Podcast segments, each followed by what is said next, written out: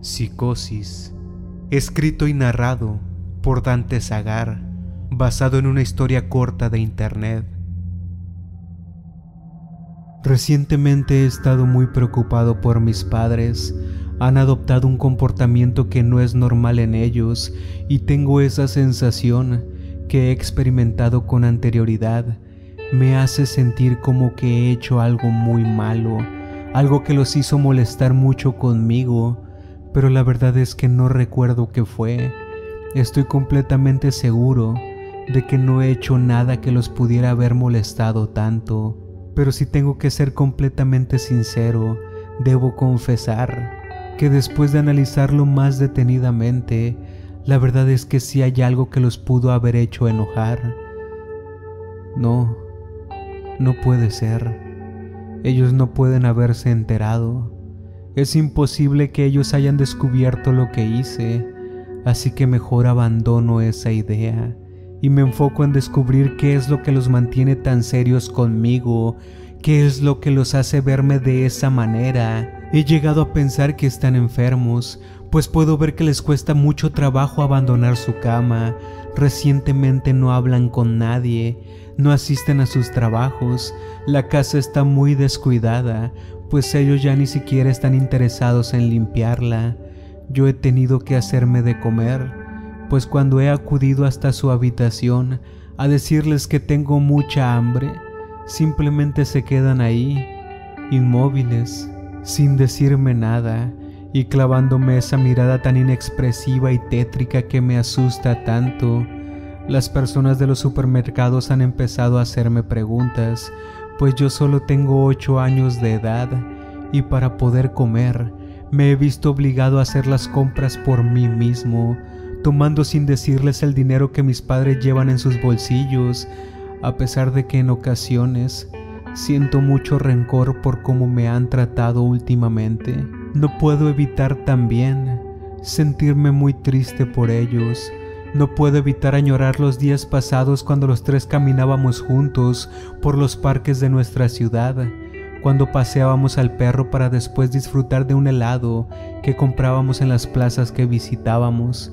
Pero hoy ni siquiera puedo lograr que hablen conmigo. Por las noches tengo la impresión de escucharlos susurrar entre ellos en su habitación pero cuando rápidamente salgo de mi cuarto y pego mi oído en la puerta de su recámara, no logro escuchar nada. Abro la puerta con mucho cuidado solo para descubrir que ellos ya han dejado de hablar, o que tal vez fue solo mi imaginación. Un niño necesita de cuidados, necesita que sus padres lo alimenten. ¿Qué es acaso que nunca me van a volver a hablar? En ocasiones he perdido la paciencia y el control, y después de abrir de golpe la puerta de su cuarto, empiezo a gritarles, expulso todo el enojo que siento porque no están al pendiente de mí, lloro, grito, e incluso empiezo a romper cosas, pero ellos, ellos siguen callados, inexpresivos, solo viéndome con la misma mirada con la que me ven a diario. Después de descargar toda la ira que siento, me acuesto en el suelo y no puedo evitar llorar hasta quedarme dormido. Todas las mañanas tengo que desayunar el mismo cereal. ¿Sabes? Ya ha dejado de ser mi favorito. Ya incluso no me gusta su sabor. ¿Acaso la compañía que los fabrica ya no lo hacen con el mismo sabor? O es simplemente que me tiene harto como toda esta situación? Pues bien, si ellos no quieren hablarme, yo tampoco volveré a hablar con ellos, tomaré todo su dinero de sus bolsas y voy a comprar los videojuegos que me habían prohibido, veré las películas en línea que no me dejaban ver. Después de todo, ya no les importo. Esa es la verdad. Mis padres han dejado de amarme, ya no les importo más. Son unos egoístas. ¿Para qué me trajeron a este mundo si no iban a cuidar de mí? Si ni siquiera iban a ser capaces de dirigirme una palabra. de alimentarme de algo distinto que no sea este maldito cereal. Ya no les importo, ¿verdad? Ya no les importo. Creo que debo resignarme a nunca poder entender cuál fue la razón por la que se molestaron tanto conmigo.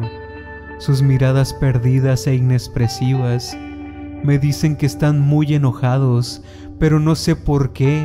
No sé qué pude haber hecho para merecer su desprecio. En algunas ocasiones he llegado a pensar que la razón por la que están tan molestos es porque de alguna forma ellos se enteraron que fui yo quien los asesinó.